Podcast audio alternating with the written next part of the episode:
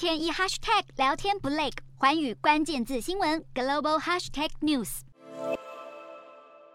中国国家主席习近平十七号抵达了泰国曼谷参加 APEC 峰会。他在 APEC 的企业领袖高峰会上发表书面演说，直指亚太地区不是任何人的后花园，不应该成为大国势力的角斗场。习近平表示，在新形势下，要坚定推进亚太地区的经济一体化。随后跟多国领导继续双边对谈，尤其对菲律宾大展友好讯号。在跟菲律宾总统小马可仕谈话时，习近平提到了外界关注的南海问题，表示只要海上关系稳定，非中关系的大局就会稳定。而即将在明年一月访问中国的小马可仕更是友善回应。习近平也在同一天与新加坡总理李显龙对谈，提到要尽快完成与新加坡的自贸协议升级谈判，畅通两国人员往来，也欢迎双方高层密切交往。而李显龙也正面回答，表示期待继续拓展双边合作。